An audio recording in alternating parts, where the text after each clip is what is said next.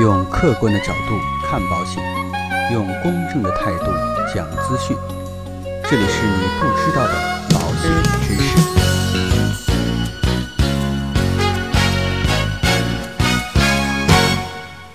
好，各位亲爱的朋友们，大家早上好。普吉岛啊，我相信很多朋友对它都非常的熟悉。美丽的海岛风情让它成为旅游度假的圣地，让很多沉浸在爱情当中的男女啊向往不已。最近两天，关于普吉岛的一则新闻成为热点，让人震惊、叹息、疑惑、感慨。这个就是三千万保险普吉岛杀妻案。美丽风景的背后啊，难以掩盖人性的丑陋。小杰和张一凡是经朋友介绍认识的，相识半年后结婚，并且很快就有了孩子。家人呢对张一凡的评价是老实，有点邋遢，但是呢很疼人。今年下半年，小杰父母从亲家口中得知，女儿女婿打算去马尔代夫，亲家呢希望他们帮忙去劝劝小两口不要出国，毕竟呢他们的孩子笑笑只有二十个月大，经不住旅途的颠簸。后来呢，他们还是订了泰国普吉岛的自由行。行程确定以后呢，张一凡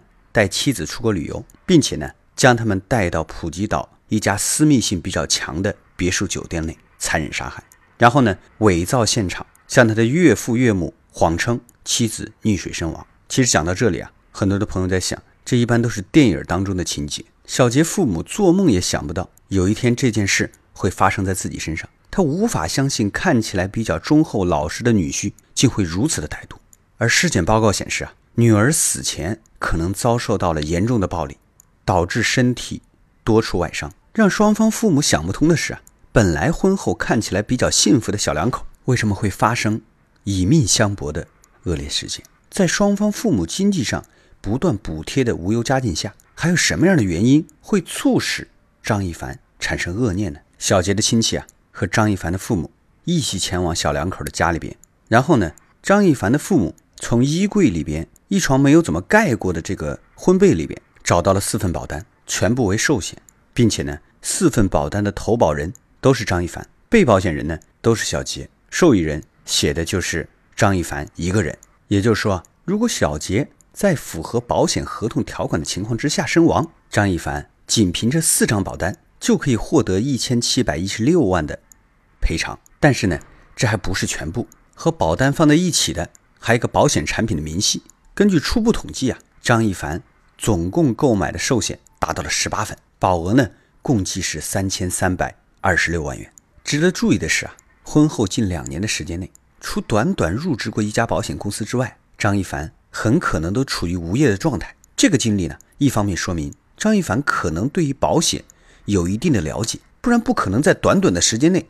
非常娴熟的购买了十几份保单，但是张一凡对于骗保后的结果了解吗？这一点啊，我们无从考究。可以确定的是啊，在这个案件当中，小杰是无错的。和其他的骗保案件一样，张一凡呢看到了保险理赔的巨大数额，利欲熏心之后，却完全没有意想到自己的所作所为会被发现。被发现之后有什么样的后果？我国保险法第四十三条规定，投保人。故意造成被保险人死亡、伤残或疾病的，保险公司不承担给付保险金的责任。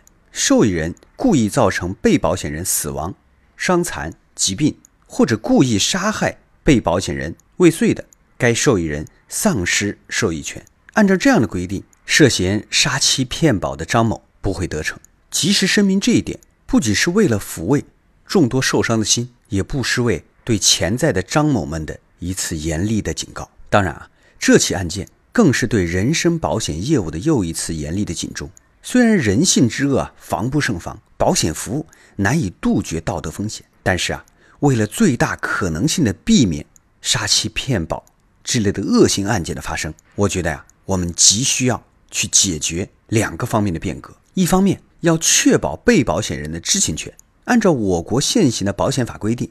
以死亡为给付条件的保险合同，未经被保险人同意，合同是无效的。这个张一凡啊，在几个月之内为妻子购买了十多份的人寿保险，恐怕妻子并不知情。作为一个正常的被保险人，如果他的妻子知情，十有八九啊会有所警觉。所以呢，在整个业务操作的过程当中，保险公司是否严格执行了现行保险法的相关规定，所有保单是否真正经过被保险人的认可，充分的保障被保险人的知情权，至少啊能够极大程度的减少杀妻骗保的可能性。另外一方面啊，要对同一被保险人集中多家险企高额投保有所管制，无论是在网上还是在网下，要为以死亡为给付条件的人寿保险合同。设定必要的边界。如果说任凭投保人对同一被保险人集中多家险企高额投保，对于投保次数、保险金额没有限制，在某种意义上就是在诱惑某些人来作恶。所以啊，在当下的大数据时代，保险企业和相关的监管部门应该共同的协同，去寻找相关的对应之策。当然啊，发生了这样的恶性案件，是我们每个人都不愿意看到的。但是呢？在这个案件的背后，我们应该如何去总结？如何去设置相关的防范举措？在当下网络投保越来越便利的今天，我们如何去规避这些风险，让这些恶性骗保的事件最大程度的避免？好，那今天的节目呢，到这里就告一段落。如果说您喜欢我们的节目，欢迎点击订阅按钮来持续关注我们的节目。让我们下期再见。